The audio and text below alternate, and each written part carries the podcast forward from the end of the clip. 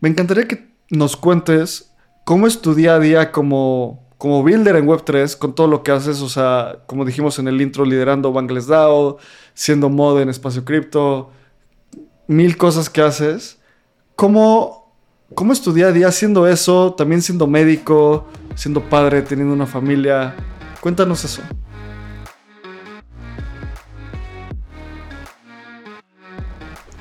Hola, te damos la bienvenida a Espacio Cripto, el podcast de nuestra comunidad en el que aprendemos sobre cripto y Web3 directamente de las personas que están construyendo esta industria.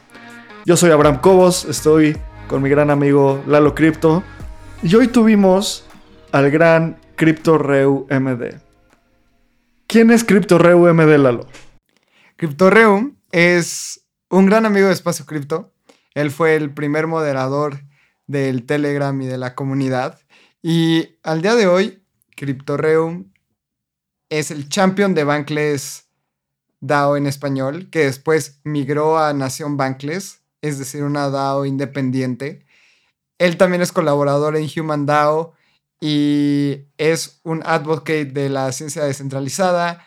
Hablamos un montón de ello. Además, es médico, es padre de familia, es esposo y una persona que admiramos mucho en general. Creo que es una persona muy sabia y bueno, una persona súper querida en el ecosistema. 100%, ¿sabes? O sea, creo que una de las cosas más importantes para mí es que ¿quién es CryptoReu afuera de CryptoReu? Eric, reumatólogo, siendo líder de varias comunidades de reumatología a nivel global y en México. Y además tiene tiempo de investigar y explorar su curiosidad en la web 3. Siempre cuento la historia de que siendo el primer mod, mandaba cinco veces más mensajes de los que yo mandaba en Espacio Cripto y yo era la tercera persona solo después de, de lo que mandaba más mensajes en la comunidad. Y como os decía, este episodio para mí fue muy wholesome, así muy, muy bonito, muy reconfortante, como es de esos episodios que te abraza el corazón porque CryptoReu ha crecido con Espacio Cripto. O sea, nosotros hemos crecido con CryptoReu. Hemos evolucionado en conjunto. Tenemos una alineación cultural súper profunda. No solo en, a nivel de Web3, sino a nivel... ¿Qué quieres de la vida? ¿Quieres compartir? ¿Quieres compartir conocimiento? ¿A ti qué fue lo que más te gustó del episodio? Creo que el conocer a Reum detrás de CryptoReum. O sea, Eric como persona se me hace una persona súper valiosa. Creo que técnicamente me gustó muchísimo cómo explicó ciencias descentralizadas y es algo que vamos a ver en un futuro muy clavado, en donde ya no vas a depender de tener un super título o haberte grabado en una, universidad súper importante para publicar tus estudios, sino que dentro de la ciencia descentralizada vas a encontrar un espacio en donde puedas publicar todo el tema que quieres explorar y todos los experimentos científicos que quieras hacer y publicaciones científicas. Pero más allá de eso, creo que grabar con Eric llena el corazón. Se siente chido. La neta, Reum siempre da mucha paz. 100%. Pues a mí me encanta estos episodios. Este es el último episodio de la serie de comunidad. Y lo quisimos cerrar con Crypto Reu porque él fue el primer mod. Y él fue una de las primeras personas que nos impulsó a continuar construyendo. O sea, sin CryptoReu y sin toda la comunidad de Espacio Cripto, no estaríamos a punto de celebrar 200 episodios en publicados. O sea, cuando empezamos, decíamos que el objetivo era publicar mil episodios. Ya vamos al 20%, o sea, ya es, es algo.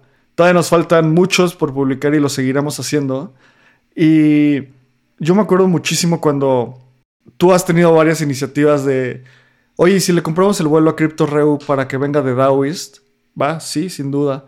También nosotros le, regalamos como un token de apreciación el CryptoReuMD.id porque simplemente es alguien que agrega mucho valor y te emana demasiada buena vibra y hemos visto de primera mano cuánto valor le agrega a otras personas. O sea, no es alguien extractivo que solo está buscando no sé, abstraer más conocimiento y ganar dinero, no, para nada. O sea, yo estoy muy agradecido con CryptoReu, sin duda alguna. Disfruté mucho el episodio. Y pues bueno, no sé, antes de entrar al episodio, recuerda, súmate a la comunidad de Telegram. Ahí está CryptoReu, ahí te puede dar un abrazo digital con toda su buena onda que tiene. En la comunidad de Telegram es en, tu navegador, pon t.m diagonal espacio cripto o ve a Telegram y busca espacio cripto, ahí está esta comunidad. Y si nos escuchas en Apple Podcast, escríbenos un review, pon también un rate en Spotify. Y vamos a escuchar un anuncio de nuestros sponsors antes de escuchar a el gran CryptoReu MD y este episodio tan bonito. Con Bitso libera tu dinero con el poder de las criptomonedas. Desde 2014 es la mejor forma para entrar al espacio cripto mediante una app simple e intuitiva. Bitso te permite invertir, comprar, enviar, pagar y ahorrar cripto con la tranquilidad de estar dentro de una compañía regulada a nivel internacional. Con más de 7 millones de usuarios, es una de las plataformas más robustas de cripto en Latinoamérica. Entra a Bitso hoy y comienza tu camino en el espacio cripto. Como ya escucharon en la intro, el día de hoy tenemos un invitado muy querido y muy especial para Espacio Cripto. Y tenemos a Crypto Reum. Yo de cariño le digo Reumas, también el buen Eric. Así que qué gusto tenerte, amigo. Qué ganas de platicar contigo. Muchas gracias por la invitación y qué gusto que estés acá. ¿Cómo estás? Estoy muy contento, muy feliz es un momento eh, en donde sientes que, estás llegando al techo para subir al siguiente piso de lo que está pasando. Entonces, yo creo que eh, la primera vez que los escuché, yo no entendía mucho lo que decían y como que en tus recuerdos o en tus sueños dices, ojalá algún día yo grabe con ellos y aparezca en espacio cripto. Entonces, un, un, día me dieron esa oportunidad, pero nunca algo totalmente dedicado para, para mí. Entonces, es como que, wow, ¿qué voy a decir? Entonces, muy contento, muy feliz. Reu, pues muchísimas gracias por tu tiempo y creo que ahorita nos, vamos a, nos vas a contar tu historia en cripto, tu historia en Web3, cómo, cómo ha ido tu camino. Pero les quiero contar yo el momento en el que me di cuenta de que Eric agregaba demasiado valor como con esta noción de gana y ayuda a ganar, con esta noción de pues simplemente ayudar. Me acuerdo que cuando Lalo no, eh, tuvo la iniciativa de hacer nuestra comunidad de Telegram, que se pueden unir y ahí va a estar CryptoReu respondiendo y ayudando todo el tiempo, la creamos, éramos bien poquitas personas, no sé, 200, 300 personas, y un día yo me metí a ver las analíticas del canal y la tercera persona que más mensajes mandaba era yo, mandaba como 40 al mes.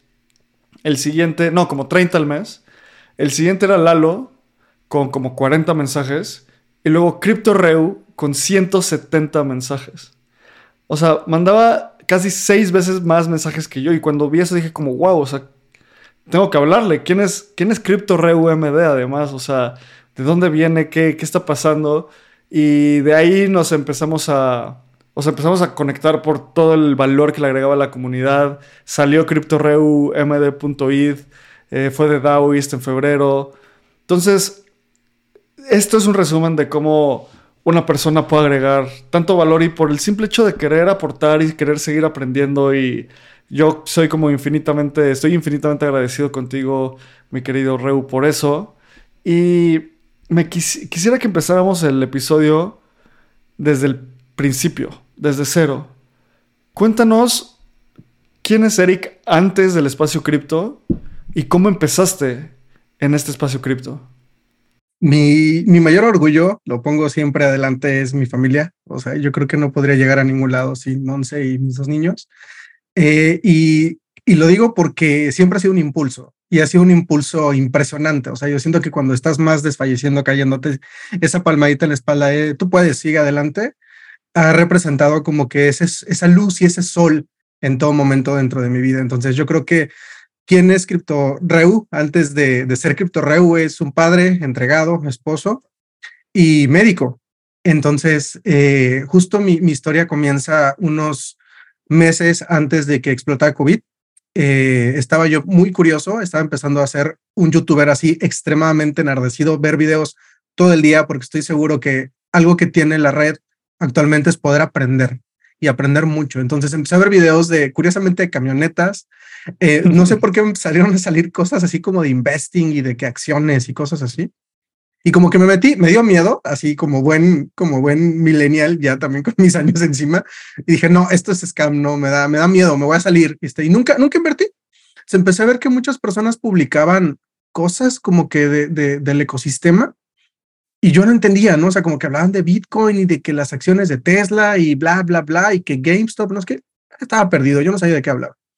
Pero justo explota COVID y de repente me puse yo a trabajar en un grupo que se llama el Global Rheumatology Alliance, del cual soy el líder nacional, y empezamos a hablar mucho de, de todo esto, ¿no? Empezamos a publicar, actualmente tenemos una gran cantidad de publicaciones, pero como que el estar repitiendo tantas cosas tanto tiempo tiende a ser aburrido. Entonces, una persona COVID. interactiva.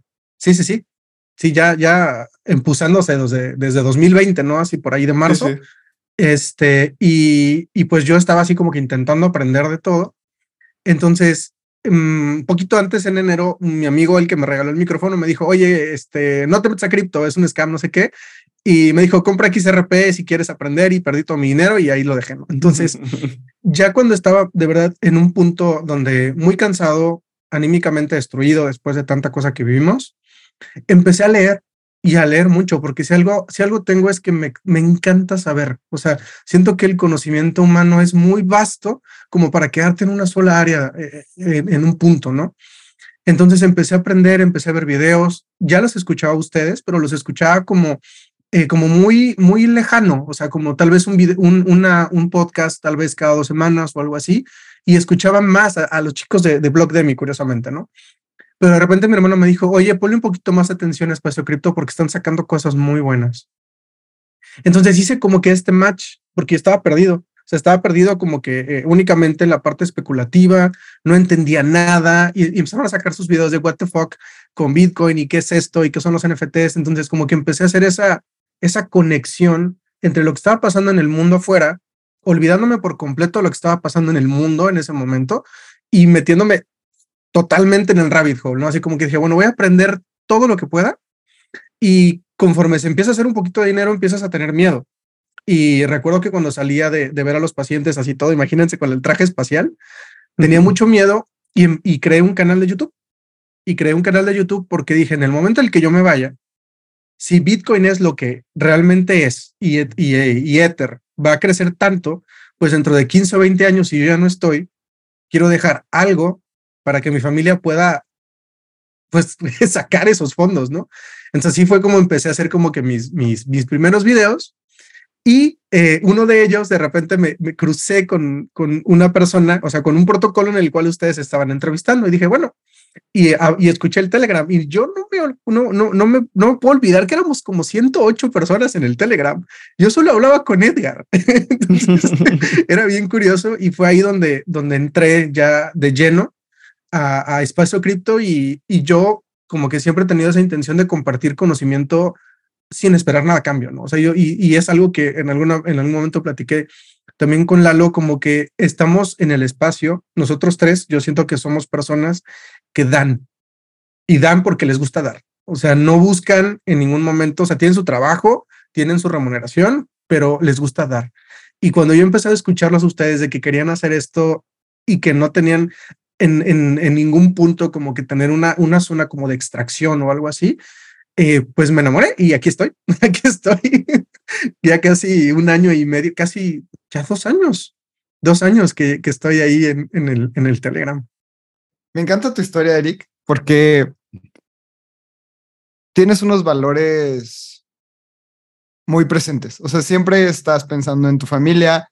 Yo recuerdo cuando te conocí, porque en Espacio Cripto decidimos apoyar a un par de personas para que fueran a The Daoist y a Eric le regalamos el vuelo y dijo, pero no voy sin, sin mi esposa y su esposa también estaba muy metida, uh, pues apoyando a Eric. Yo la veo muy presente a Monse siempre estando a un lado de ti apoyándote, Eric, pero seguramente Monse también sabe ya un montón de cripto.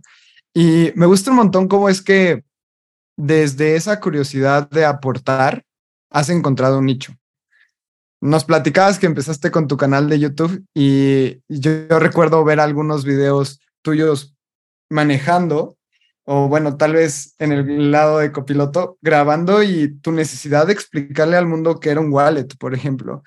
Y eso para mí es súper valioso y bueno, después eh, llegaste a aportar un montón de espacio cripto, luego estábamos juntos en Bankless DAO, eh, después tomaste por completo Bankless DAO en español y lo has convertido en una cosa impresionante junto con el equipo, con Soho, con toda la gente que está dentro de, Nación Bankless. Y ahorita vamos a platicar un poco, pero me da mucho gusto el hecho de que estés, estés aquí con nosotros platicándonos y vamos a darle ese, ese twerk a la conversación sobre en qué momento decidiste dedicarle mucho tiempo al espacio cripto porque haces muchas cosas, pero además está la medicina, está tu familia y qué es lo que has construido dentro de él.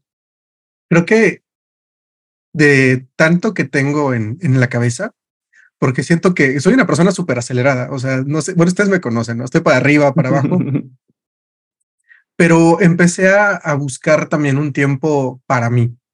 O, sea, como que he estado como todo el tiempo metido, eh, pues ayudando, o sea, soy una persona muy entregada en lo que hace y en su trabajo, pero llega un punto en donde te cansas un poco, o sea, en donde necesitas un, un respiro, necesitas aprender un poco más de las, de las personas y de ti. Entonces es ahí como donde encontré mi, nicho. O sea, yo creo que mi momento en, Twitter, mi hermano me dice, oye, deja de estar publicando y contéstame el WhatsApp. Y es como que, oye, el WhatsApp, qué flojera. O sea, ya, ya me da flojera el WhatsApp, ¿no? Eh, y me gusta estar en Twitter aprendiendo, leyendo, escuchando, peleando como debe de ser. eh, pero justo yo creo que encontré en cripto eh, esa parte como no de hobby, porque pues ya al final tiene una pequeña remuneración económica, pero sí de paz de, paz, eh, en el cual yo puedo estar ahí, puedo platicar, desahogarme. Eh, yo me acuerdo que mm, hace como unos cuatro o cinco meses estaba pasando por una crisis algo medio fuerte y escribí en Twitter y me contestaron ustedes dos. O sea, y es como que ahí están. O sea, estas personas que te están escuchando y te están leyendo, eh, que a veces es como, como si fuera, yo lo veo como un juego eterno, ¿no? En el cual estamos todos inmersos y cuando necesitas un poco de estamina, o sea, solo volteas y oigan, échenme la mano porque ando medio, ando medio cansado.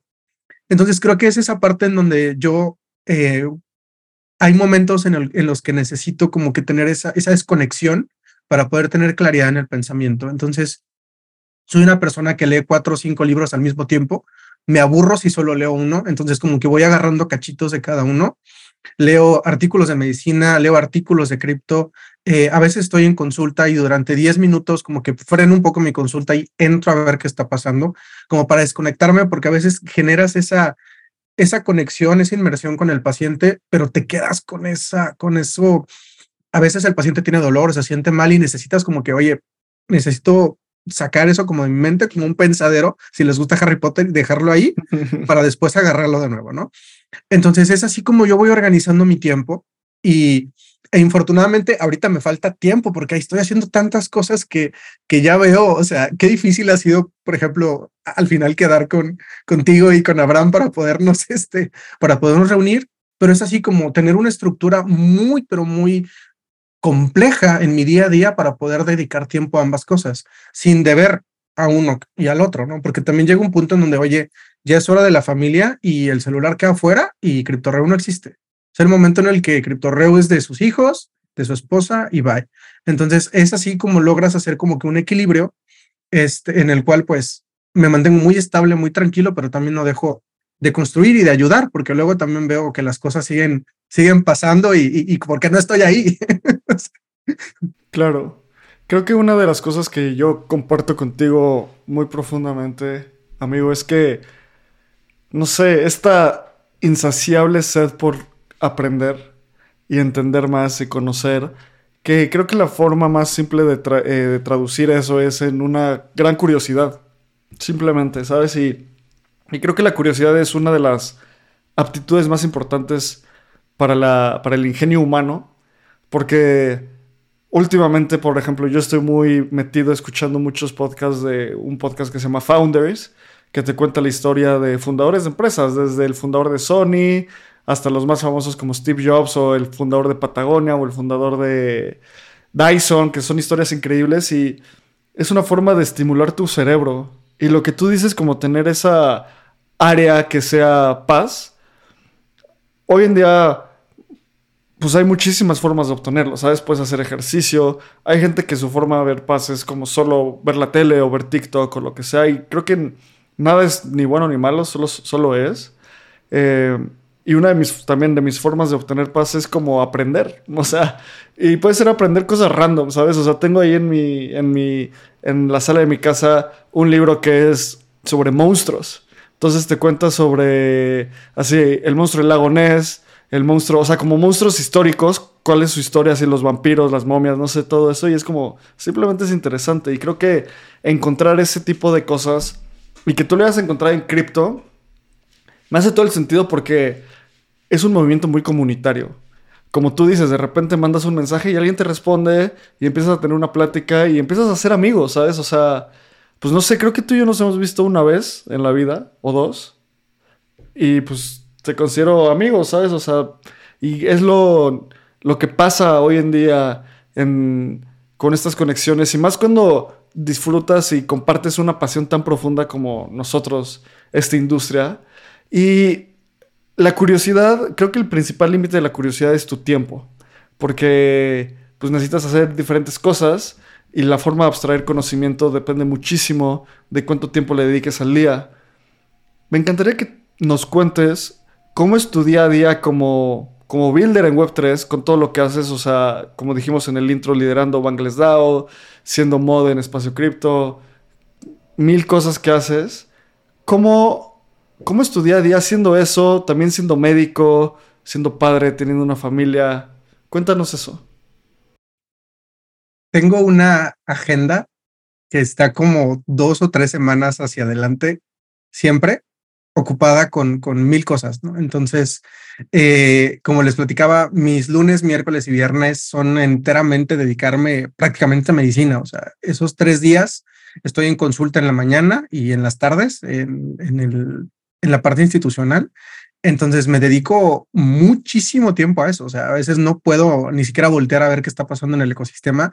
Eh, y justo son esos 10 o 15 minutos en los que de repente ah, borro un poco mi, mi, o sea, agarro mi pizarrón, borro todo y, ok, ¿qué está pasando? Ah, mira, pasó, se cayó el mercado. Ah, ni modo, ya, pasó. Este, y los martes y jueves me dedico a hacer investigación científica. Entonces, estos martes y jueves a veces son eh, momentos en los que no tengo nada que hacer. O sea, eh, los martes es mi día. Si ustedes algún, algún día ven la cantidad de mensajes y cosas que hago los martes y jueves, es yo me sorprendo porque es un montón, o sea, hago grandes propuestas, o sea, hago todo lo que puedo, o sea, como atrasado en, en, estos dos días. Entonces hay días en los que de verdad no puedo hacer nada porque tengo, tengo pacientes o tengo que contestar queries o tengo que contestar cosas de investigación. Entonces, es, eh, pero a partir de las 10 de la mañana, prácticamente martes y jueves, ya es cuando me dedico formalmente a todo lo que tenga que ver en el espacio, ¿no? Y de hecho, los mismos martes y jueves que fue como mi, ¿se acuerdan cuando empezábamos a hacer los space en, en espacio cripto? Tiene que ser martes y jueves porque esos días son los que puedo. Y, ya en la noche es cuando dedico tal vez un poco más de tiempo también. En el trayecto, termino la consulta, me meto a Twitter. Entonces sí es como que un momento, eh, tengo ya mis tiempos muy dedicados para lo que tengo que hacer.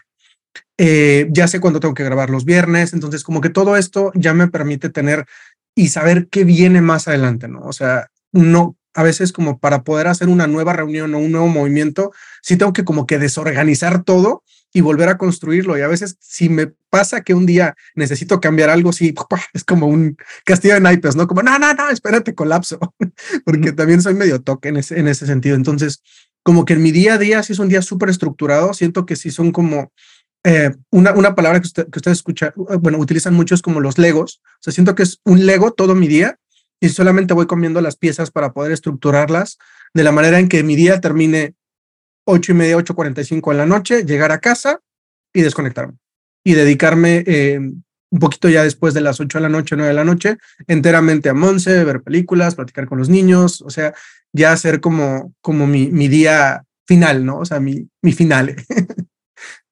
de esta manera es la única manera en la que lo puedes lograr. O sea, estando 100% organizado y estar haciendo un montón de cosas, porque tienes muchas gorras. Tienes la gorra de médico, tienes la gorra de presidente de investigación en reumatología de México. Eh, o bueno, creo que era algo parecido. Luego tienes la gorra de CryptoReum, pero la gorra de CryptoReum en Espacio Cripto, la gorra de CryptoReum en Bankless, la gorra de CryptoReum en Nouns. Antes también estabas en Ethereum México. Eh, la gorra de ser padre, la gorra de ser esposo, la gorra de ser... O sea, creo que es la única manera en la que puedes estar completamente organizado y no, en ese aspecto te admiro muchísimo, Eric, porque parece que eres de las personas que tiene 27 horas al día. Así que e, eso está buenísimo. Y ahora hablando de 27 horas al día, pasemos a Nación Bankless. Eh, empezaste en Bankless DAO, era en donde trabajábamos juntos, yo estaba también participando en Bankless, y ahora se ha convertido en Nación Bankless. Cuéntanos cómo fue este camino, qué significa este cambio de Bankless DAO a Nación Bankless, eh, cómo es que lo llevan a cabo y cuál es el objetivo. Hace un ratito estaba escuchando el podcast con Ren y Abraham dijo algo que, me dejó así perplejo. Hay un antes y un después de, de el Telegram de Espacio Cripto cuando llegué. Y yo así me siento, hay un antes y un después en mi vida después de eh, Espacio Cripto, porque yo siento que ustedes me dieron alas, o sea, yo toda mi vida he peleado porque quiero volar, o sea, y en todos lados, o sea, en investigación, actualmente mi empuje más fuerte en el ecosistema es porque quiero destruir el ecosistema para reconstruirlo. Entonces, en el evento que, que me llevaron a The Daoist eh, y conocí a Griff, conocí a Chuy, los conocí a ustedes dos, y me hablaste por primera vez de Bangles sea, me dijiste, oye, es que yo trabajo en Bangles y está chido. O sea, en ese momento el token bank valía bastantito, entonces era, era como chido trabajar aparte en Bangles porque tenía una remuneración apropiada. Eh, entonces, yo estaba en Bangles DAO desde noviembre del 2021, pero no había hecho nada. La verdad es que no entendía absolutamente nada, pero hasta marzo del 2022, cuando, cuando hacen el evento de, de Daoist con, con todo el equipo, y entiendo que es realmente una DAO y que están construyendo, fue cuando dije, ok, estoy en el lugar correcto. Porque si llega un punto en el que dices, oye, ¿qué me hago en cripto? O sea, soy un médico y ¿qué tengo que ver con números y ZK Rollups y ese tipo de cosas que también me encantan? O sea, ¿qué tiene que ver la medicina acá? Entonces, cuando empecé a trabajar ya formalmente en cripto eh, y empecé a traducir los newsletters, que parece algo sencillo, porque como que ahorita el mundo entero dice, bueno, usas DeepL o Google Translate y listo, ¿no? Pero tienes que leerlo y tienes que entender lo que quiere decir el escritor para poder, para que no se te vaya un sin banco, ya sabes, este, y, y con base en eso eh, empecé a aprender, em, empecé a aprender muchísimo. O sea, empecé a aprender de qué era un triple point asset, la que era, eh, hay, un, hay un artículo impresionante de, de, de, David Hoffman que habla de los sistemas de, auto, de autocorrección de los aviones. Me quedé así, o sea, es porque estoy leyendo de alas de un avión, o sea, entonces eso me hizo como que enamorarme más del ecosistema. Entonces, cuando yo veía cómo coordinabas, empezabas a hablar de, vamos a hacer un let's para esto, vamos a hacer un no sé qué para esto. Entonces, ese tipo de herramientas me, al final me encantaron tanto que me las traje al mundo real, por así decirlo, ¿no? O sea, todo el sistema organizacional o departamental que tiene Bangles lo estoy intentando implementar en mi día a día en medicina. Entonces, cuando recién éramos una parte muy chiquitita dentro de Bangles, porque al final éramos una sub, sub, sub, sub DAO, o sea, éramos un presupuesto irrisorio actualmente, eh, pero seguíamos empujando, seguíamos metiéndole y ya nada más estábamos tres personas, prácticamente eran, bueno, cuatro, Fabián, Sojovic, Emiliano eh, eh, y, este, y yo y Paquito, que también en ese momento nos estaba ayudando, pero seguíamos traduciendo y seguíamos traduciendo y me empecé a conectar desde que me, desde que me diste la oportunidad de, sabes que aviéntate a Bangles y piérdele el miedo y, empezar a, entrar a las entrevistas 100% en inglés. Mejoró muchísimo mi inglés porque solo uso un inglés muy médico. Lo hice un poco más tequi, uh, ya actualmente platicando y practicándolo. Y con estas reuniones empecé a aprender de todo. Empecé a aprender de public goods, empecé a aprender de tokenómico, o sea, como que de, de, todo, o sea, cada vez más. Y de ahí Jenga Jojo me empujó y me dijo, oye, ¿por qué no construyen algo más grande? Ya empezábamos a traducir algo así como unos 22, 23 newsletters, cuando solamente traducíamos 8, pero yo no tenía cómo pagarles. Entonces me decidí a hacer mi, en ese momento estaba, estaba con Ethereum México, con, con Ana, y yo estaba encargado de redactar los grants. Entonces me acuerdo que redacté el grant para Bangles DAO diciendo, oigan, échenos la mano, déjenos salir del huevo porque necesitamos crecer. O sea, Bangles en español tiene mucho potencial y lo están desperdiciando. Entonces, pues lo aventé. La verdad es que hubo un silencio absoluto durante tal vez un mes, nadie decía nada. Me empezaron a corregir, eh, esto no va aquí, esto no va aquí. Y cuando lo envío al foro de Bangles y nos piden un quórum de 28 votos, dije, no vamos a llegar, somos cuatro. Empecé a correr por todos lados pidiéndole a la gente, oigan, ustedes trabajan en Bangles, no sean mala onda, voten por esta propuesta, ¿no? Como lo que está pasando en Optimism, ¿no? Por todos lados, ¿no? Entonces, llegamos a 12, llegamos a 12 y, me falta mucho, me falta mucho. Entonces, pasa que eh, Bangles DAO saca un weekly roll-up y dicen, eh, la propuesta de Bangles en español está en fuego, ¿no? Está on fire. Y de ahí como que se nos, se nos va encima toda la DAO y nos empieza a preguntar y a mandar mensajes. Y bueno, ¿quién, ¿quién eres tú?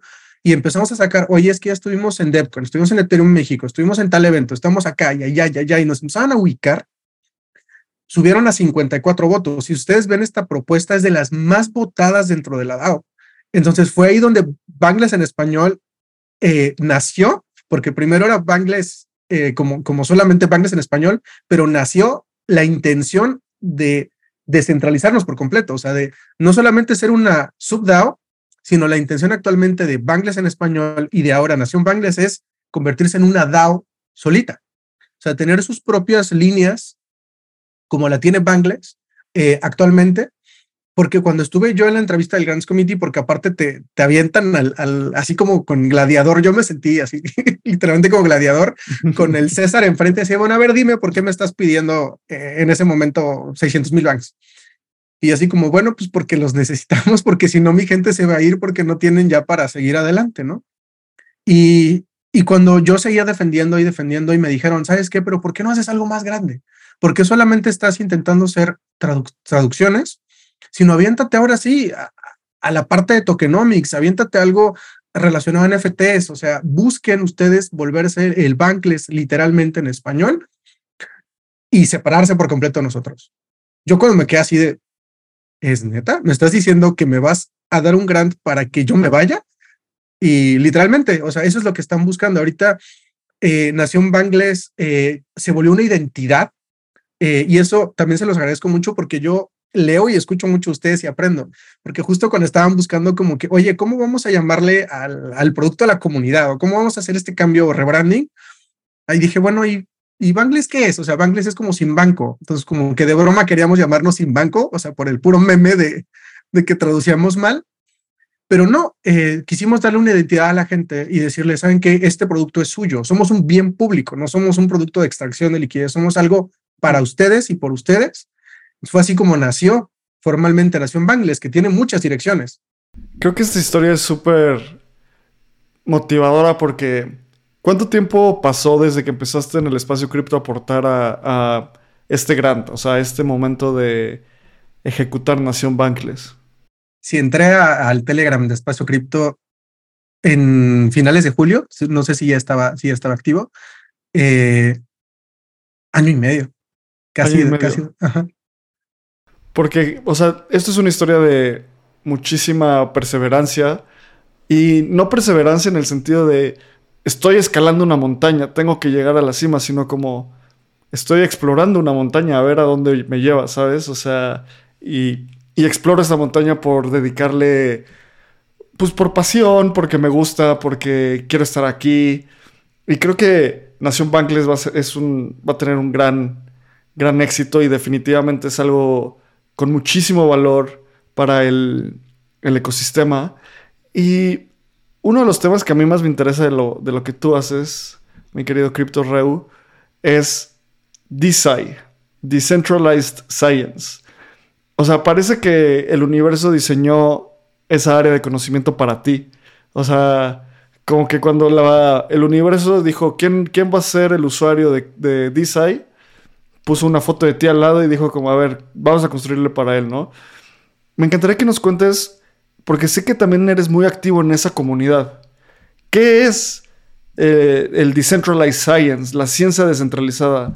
¿Por qué necesitamos descentralizar a la ciencia? O sea, Es una de esas cosas como los ICOs de 2018 de el Uber descentralizado, el Airbnb descentralizado, que nadie lo necesita, o si hay una necesidad real de, eh, de descentralizar a la ciencia. Cuéntanos sobre eso. Imaginen que literalmente cada uno de los médicos somos un pitch deck. Eh, realmente cuando yo escribo eh, un artículo de investigación, para empezar, nadie nos enseña a escribirlo, nadie nos enseña a hacer investigación, tienes que hacer un, o sea, tienes que ser estadista, tienes que hacer un doctorado en ciencias médicas, pero tú quieres aportar a la comunidad. Entonces, para poder publicar uno de tus artículos, la primera barrera es el sexo, la segunda es la nacionalidad y la tercera es la escuela de egreso. Entonces, literalmente, esas barreras es imposible que sigan existiendo.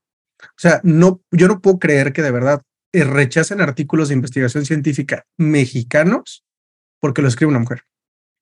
Y tampoco puedo creer que una persona egresada de, no sé, Junucma, que es un pueblo aquí en, Yucatán, por no estar en la Universidad Nacional Autónoma de México, no reciba esa, ese reconocimiento. Entonces, desde ahí me empezó a generar mucho conflicto. No sé, bueno, yo por qué si soy recién egresado y que tengo cierto nivel de conocimiento, tal vez no soy súper pro, pero, pero quiero aportar lo que yo, lo que yo este, analicé. Y pues las barreras son los médicos con más experiencia, los médicos con los tiburones, pues, que también hay sharks en, en medicina, que se comen esa parte a los peces pequeños, ¿no? Entonces, desde ahí surgió mi primer conflicto y creamos algo que se llama Reuma Joven. O sea, esta idea ya está curiosamente nativa en, en, en, en, real life, por así decirlo, ¿no? ¿Cuándo fue eso? ¿Cuándo, fundaron Reuma Joven? En 2018. O sea, antes de que tú estaras en, de que tú entraras a cripto. Ok, ok. Sí, entonces ya empezamos a pelear con esa, con esa intención de que el médico más grande y más canoso, era, tenía un nivel mucho más alto que el médico recién egresado. Porque el, médico recién egresado no tenía la oportunidad de viajar a, no sé, a Francia, a un congreso, a conocer a su siguiente compañero, porque ya estaba el mismo médico que siempre va, ¿no? Entonces de ahí empezamos a pelear y cuando empezamos nosotros a intentar publicar, Nature nos dijo, no. Y volteamos a New England y mm, no no son, no son del más general, o sea, no son del John Hopkins. Así que pues no, estos, esta revista es para, para ellos, ¿no? Eh, y encontré que la manera para publicar era trabajar en investigación. Publican los, que, los de las empresas farmacéuticas. Entonces entendí, me hizo clic. Las revistas más grandes en medicina están conectadas con las empresas farmacéuticas. Coludidas. Es un negocio, exacto. Eso es un negocio. No quería usar esa palabra, pero sí, exacto. es un negocio. Y cuando volteé a ver la parte de Open Journals, que son las revistas por las cuales no pagas, por así decirlo, una suscripción para formar parte de, la barrera de entrada son 8 mil dólares, son 5 mil dólares para poder publicar. Entonces, o sea, dile a un recién egresado, oye, chavo, este, págate 150 mil pesos por una suscripción para que puedas publicar y te podamos revisar tu artículo y si nos gusta, a ver si te publico. Entonces dije, no, necesito desconectarme por completo de esto y necesitamos crear algo en la cual no dependamos de New England Journal of Medicine, o sea, que no dependamos de Science. Digo, son revistas que leo definitivamente y tienen una trayectoria impresionante, ¿no? Gigantesca. Pero no quiere decir que no, que, el hecho de que tengan esta super trayectoria no quiere decir que no puedan ser para todos. Entonces ahí viene la parte en donde entra la ciencia descentralizada, que es al final los datos. O sea, los seres humanos al final para las empresas solo somos y exclusivamente somos datos. Los investigadores, los médicos, trabajamos con datos. Y si esos datos no están disponibles para el mundo entero, no puedes hacer medicina. Actualmente tengo mucho conflicto con mis compañeros que tienen un grado un poco más alto eh, en medicina, que son muy cuadrados porque no pueden pensar más allá de la caja. Entonces, justo con base en esto, si yo publico más cosas que son fácilmente verificables en blockchain e inmutables, ¿alguien las va a poder leer? Entonces eso me hizo un clic. Entonces dije, necesitamos algo totalmente centralizado. Y de ahí, que no solamente va por allá, sino que todas estas herramientas y, esta, y este financiamiento que existe actualmente dentro de ciencia descentralizada, se estaba yendo hacia otras cosas, o sea, se está yendo exclusivamente a matemáticas, a arquitectura, pero no hay nada en medicina. Entonces se crearon estas primeras como VitaDAO, eh, o se me fue Molecule, eh, que están como que encaminados a la, al aterrizaje y a la creación de tanto para alargar la vida de las personas, hay una DAO, de hecho, también para recuperarle cabello a la gente que está quedando peloncita, que también es una DAO médica. Está MedDAO, que también está dando como que estas plataformas, estos perfiles médicos para poderse presentar ante el mundo. Y vienen otras, hay una que se llama Science Notes, en donde puedes empezar a subir tu repositorio de artículos, en donde ya están publicados, entonces para que se vuelvan inmutables, ¿no? Como que estas semillas que empiezas a depositar para que en algún momento alguien las encuentre. Y de ahí fue que empecé a, a meterme como ya muy, muy groseramente dentro del espacio de ciencia descentralizada y empecé a encontrar otras personas en Argentina. Ahorita hubo hay varios este, episodios de, de Bangles que hablan de su salud, en donde precisamente ciencia descentralizada es, es una de las, de las North Star de, que están existiendo en el mundo, ¿no?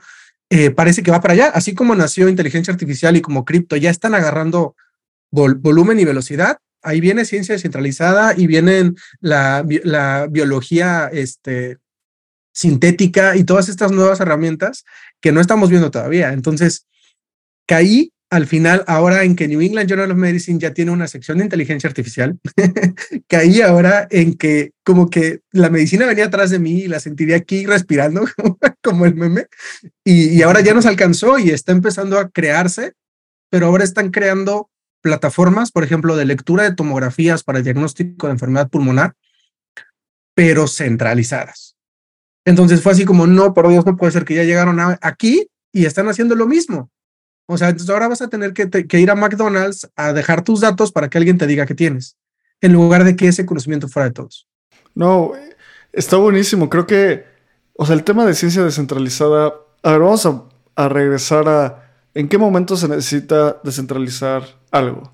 En el momento en el que hay demasiados intermediarios y esos intermediarios lo, único, el único valor que agregan es pasar certidumbre de algo. O sea, dan alguna validación, ¿no? Entonces, en la historia que decías de qué tengo que hacer para publicar, pues va por ahí. O sea, simplemente, ¿por qué una validación social que no dice, que no define, es un indicador de calidad, pero no es el único y no es necesariamente el más certero, como que alguien estudió en, John Hopkins o estudió en la UNAM o estudió en, otro, en otra universidad importante? Porque alguien que no pudo tener esas oportunidades no va a poder como proveer información y agregar valor cuando puede ser algo muy valioso, ¿sabes? Y también me imagino la cantidad de valor de ciencia que no se aprovecha por eso. O sea, la cantidad de artículos, el costo de oportunidad de esto es gigante porque mucha gente simplemente dice como, no, pues ¿para qué? ¿Para qué lo intento si necesito 8 mil dólares para que revisen? O sea, es como, parece como el antro que, ah, ¿quieres estar aquí? Págame para estar aquí aunque me consuma, ¿sabes? O sea como que tiene todo este sentido. Y también me, me encantaría entender cómo, cómo se absorbe esta narrativa en la, en la comunidad médica. Porque nos contaste, tú eh, presides la... ¿Qué es exactamente lo que presides de reumatología? Ah, es que hago muchas cosas, pero digamos que las dos donde tengo un poquito más de decisión, una es la Global Rheumatology Alliance, que es una alianza, literalmente un, un chat de reumatólogos donde publicábamos los casos de nuestros pacientes con COVID y cómo los tratábamos. Entonces, eh, pues ahí hay muchísima información, pero muchísima, un, valor impresionante como el que tenemos en el Telegram Espacio Cripto, pero imagínense en el grado médico. Ya. Y actualmente en Reuma Joven, que es la otra, en el WhatsApp de Reuma Joven también es impresionante la cantidad de contenido médico que hay. De, oigan, tengo este paciente, ¿qué le doy? ¿O qué opinan? Ocho, nueve expertos diciéndote qué hacer. Ya. No, entonces, es, esa retroalimentación debería de estar para todos, ¿sabes? O sea, y, y, que no te critiquen, porque yo recién egresado si sales con el, con el bluff, ¿no? Así de, bueno, es que quién va a saber más que yo. Natural, ¿no? Como en todas las especialidades pero hay gente que necesita que le ayudes. Hay gente que no tuvo las mismas oportunidades y siento que, que eso es una manera de ayudar también. Y eso claro. es algo que me ha dado Web3 bien cañón. O sea, la tolerancia, la cooperación, la coordinación. Y yo siento que si pudiera haber un Discord en todos los lugares donde trabajo, el mundo funcionaría perfecto. Oye, ¿y qué, ¿y qué se dice de la ciencia descentralizada en el ambiente médico? O sea, ¿cómo lo recibe la gente? Con miedo. Claro. Eh, es, es, es eh, yo siento que es natural, eh, lo han dicho muchas veces, primero te temen, después te confrontan y el último te quieren destruir, ¿no? Algo así, no me acuerdo cómo lo dicen. y al último ceden, ya se vuelven parte del se sistema. Se vuelven parte del sistema. Ajá, entonces justo en este momento estamos en ese punto en donde qué miedo que el médico recién egresado ya tiene la misma oportunidad que yo. Entonces, es natural la evolución. Eh, estamos peleando un, un el, bueno, ahí si nos escucha alguna vez el doctor Merayo, que es el que más sabe de inteligencia artificial ahorita en, en México.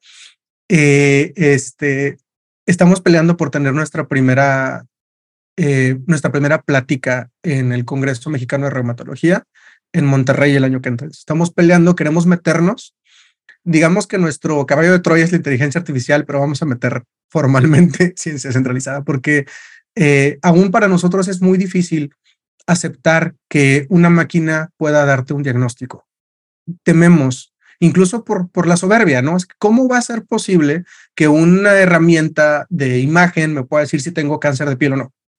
Si yo soy, no sé, el médico más pipiris nice, ¿no? Ya, ya, ya me doxié de la edad, ¿no? Pero este, pero justo eh, este tipo de cosas empieza a dar temor, ¿no? Entonces, pero yo siento que al final es mucho mejor, porque ahora el paciente ya se va encaminado a tratarse. Es fantástico que ustedes, que pudiéramos tener una herramienta, imaginen ustedes, una mastografía. Hay saludos a mi mamá por lo que voy a decir ahorita, en la cual se encuentra una pequeña bolita eh, y esa bolita eh, se lee por inteligencia artificial, llega un correo al oncólogo más cercano que tengas y dice, corre, tienes una lesión chiquitita, no es nada malo, tienes tal pronóstico, bla, bla, bla, ve con un médico para que sepas qué hacer. Sería genial. O sea, te evitas la incertidumbre, el miedo, el temor, o sea, todo ese tipo de problemas que se resolverían con un chat directo con, con tu médico, ¿no? Justo esto que mencionas, Erika, a mí me fascina porque el estudio de las ciencias duras, justamente como matemáticas, como ingeniería, todo este tipo de, ciencias ayudan un montón en todos los cursos. Como mencionabas, ¿qué tiene que ver la inteligencia artificial con, pues, con la medicina? Muchísimo. Por ejemplo, Leo, una, una persona que nos escucha un montón, que justamente se ganó una beca con Espacio Cripto para estudiar eh, ciencia de datos. Su proyecto final ahorita está haciendo analizar fotos, por ejemplo, de pulmones, analizar millones de fotos de bancos de pulmones para identificar qué pulmón tiene cáncer o qué pulmón no tiene cáncer.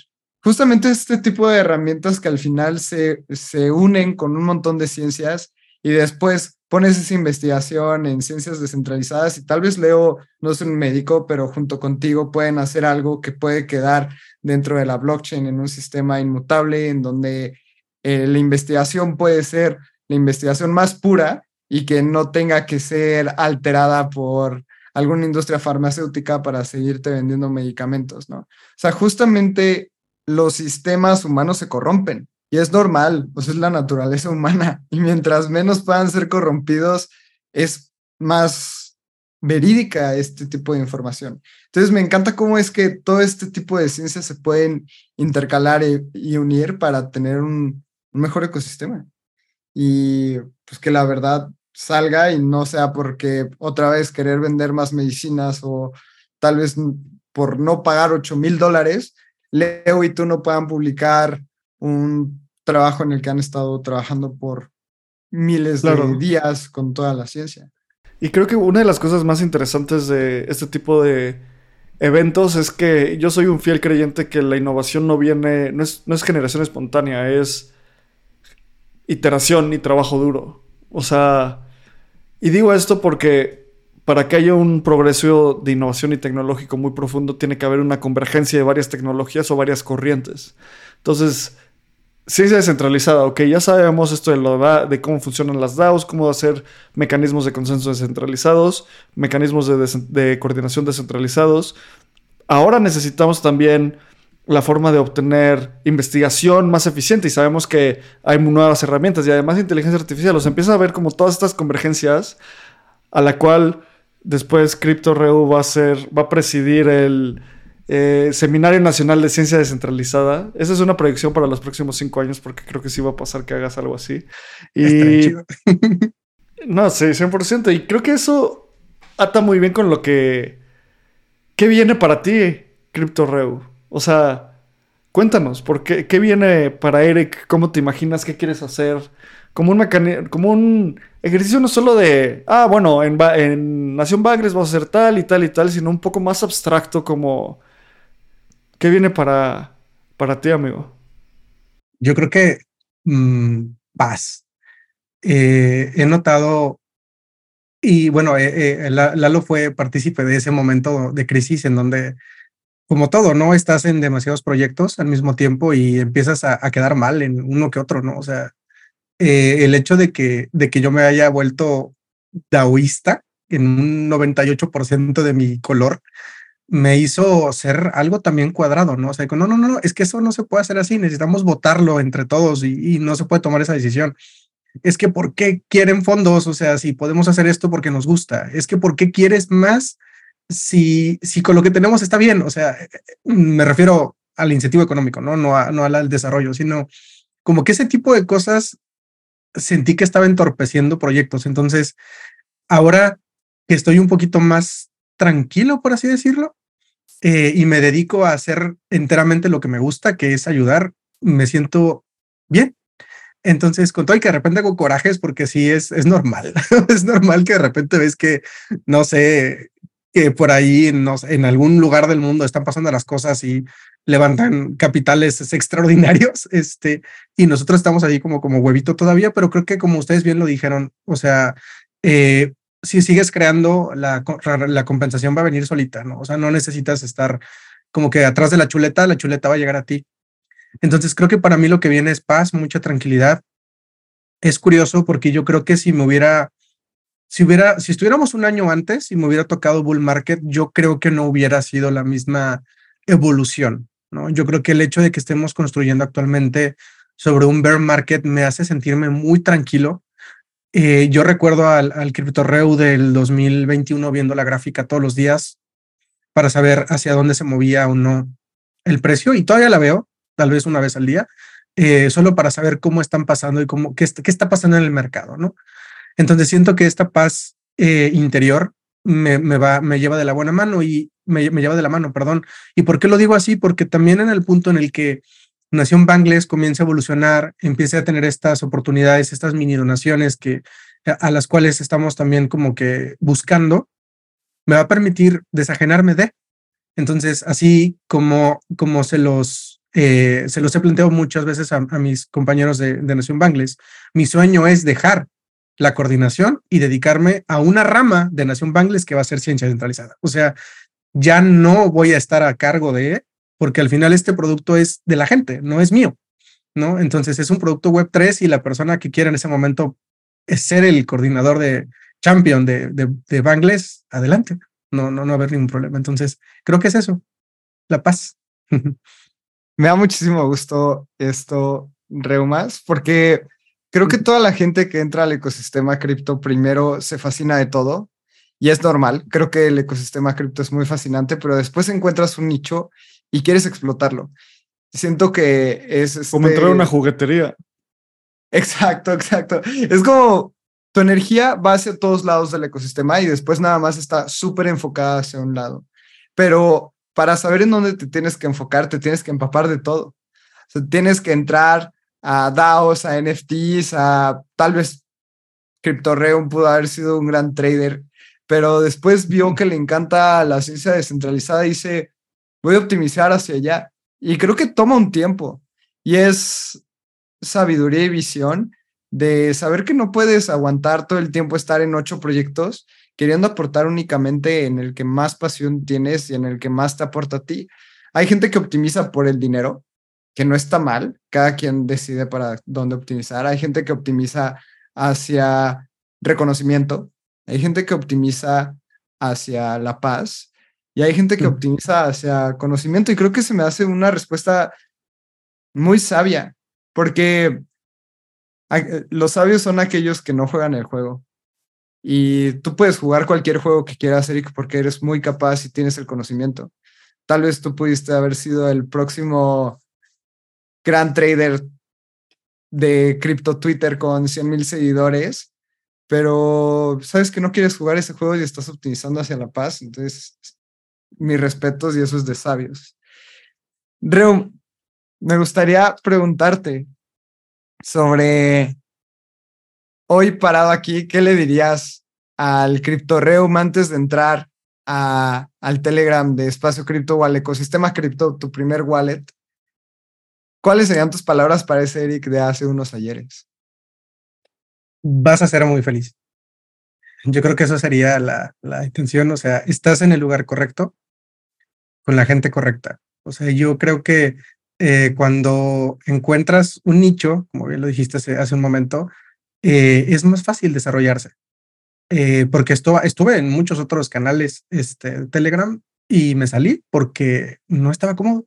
Simplemente no, no sentí que no vibraba con las mismas personas. O sea, sentí que no había esa conexión con, con el resto de las personas que estaban alrededor. Entonces, lo mismo pasa, creo que en los lugares en los que estoy es porque estoy muy contento y muy tranquilo, muy cómodo. Entonces, yo creo que le diría eso, o sea, vas bien, Así como, no sé, Doctor Strange diciéndole a Iron Man.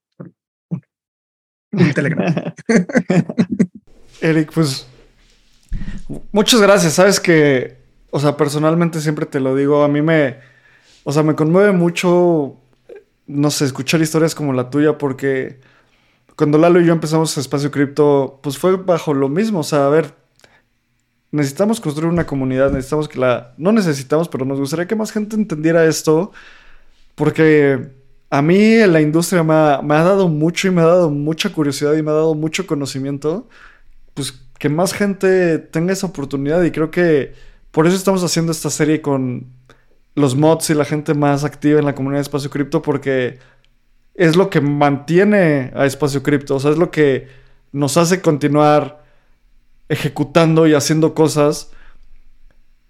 Un, un ejemplo que siempre digo es, pasó cuando fue lo de FTX, hicimos el mito porque siempre hacemos en la Ciudad de México y fueron, ya hoy en día van casi siempre 60, 70 personas, ¿no?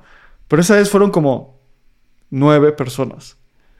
Y una de ellas fue el gran Raymond. Y fue como, me dijo, güey, muchas gracias por Espacio Cripto, creo que ayuda un montón. Y, yo le dije como, o sea, si tú, Crypto Reu, eh, y cinco personas más nos siguen escuchando, lo vamos a seguir haciendo porque es o sea, es algo muy satisfactorio como construir esto y construir en comunidad y también ver que, o sea, no solo es audiencia, o sea, es gente que está construyendo, está empujando y, quiere hacer más cosas, así que muchas gracias por todo lo que haces por Espacio Cripto, sin duda te queremos mucho y eres una persona que apreciamos mucho. Y no te vas a escapar de la pregunta final que le hacemos a todo mundo. Es son de los últimos episodios donde hacemos estas preguntas. En el episodio 200 vamos a cambiarla. Pero te toca. Si pudieras decirle algo a Satoshi Nakamoto, ¿qué le dirías? ¿Hiciste esto que llamamos Bitcoin para tu familia o para el mundo? Porque yo lo veo muy personal. Porque yo mucho de lo que hago es para dejarle algo a mis niños. O sea, que ellos tengan unas oportunidades diferentes entonces, no sé si fue, no fue, si es un ella. Nos quedamos con eso, Reum. Cuéntanos cómo la gente te puede contactar, cómo es que pueden entrar a Nación Bankless.